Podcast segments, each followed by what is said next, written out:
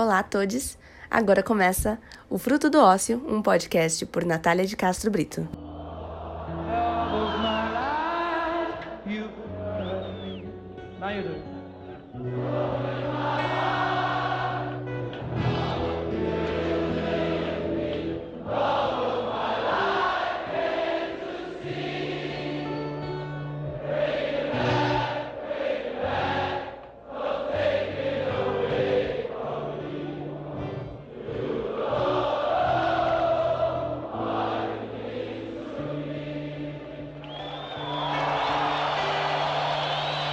Antes da apresentação icônica do Queen no Rock in Rio, o Brasil já fazia festivais. Em 75, em plena ditadura militar, no município de Iacanga, em São Paulo, ocorreu o Festival de Águas Claras, organizado por Leivinha, na fazenda de seu pai, que recebeu mais ou menos 30 mil jovens. O terço, Som Nosso de Cada Dia, Mutantes, Já Sem Rita Lee, entre outros, foram as principais atrações. O festival ficou conhecido como Woodstock brasileiro e por muitos é considerado o primeiro festival de rock e música alternativa em território nacional.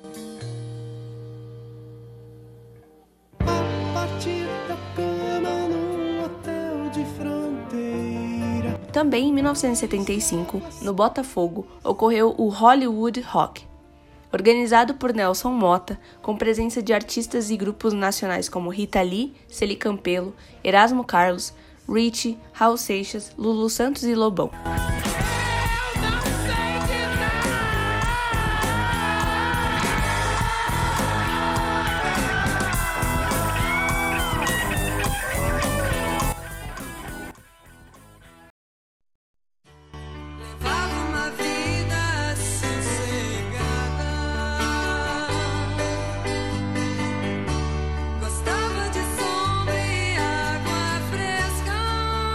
Esses festivais foram grandes movimentos de contracultura em plena ditadura militar.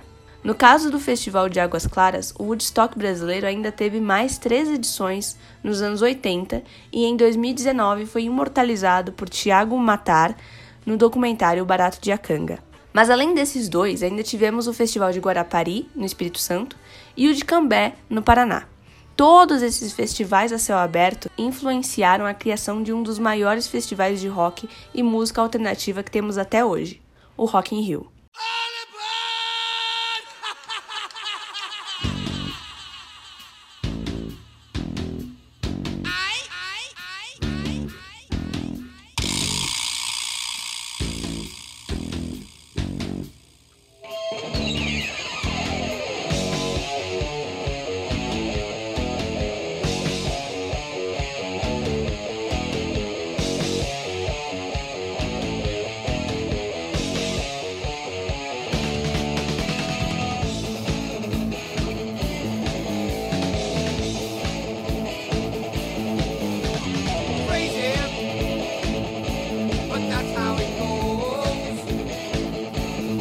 1985, Jacarepaguá conhecia a cidade do rock, criada especialmente para o festival que trazia Iron Maiden, ACDC, Whitesnake, Scorpions, Ozzy, Ney Mato Grosso, Rita Lee, Moraes Moreira, Baby Pepeu e Barão Vermelho com Cazuza, para os braços do público, e mais tarde daria berço a uma das performances mais lendárias do Queen.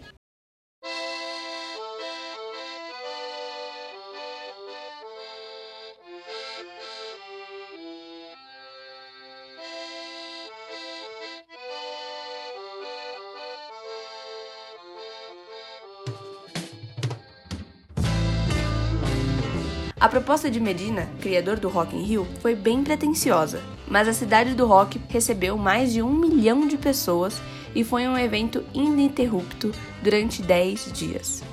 Atualmente, o país recebe vários festivais de rock e música alternativa.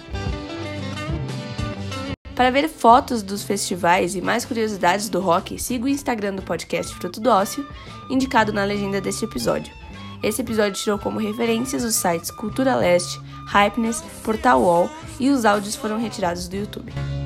Se eu lhe disser que a vida é boa, não se assuste, Obrigada por se deliciar em mais um episódio desse podcast. Até a próxima. Tchau, tchau.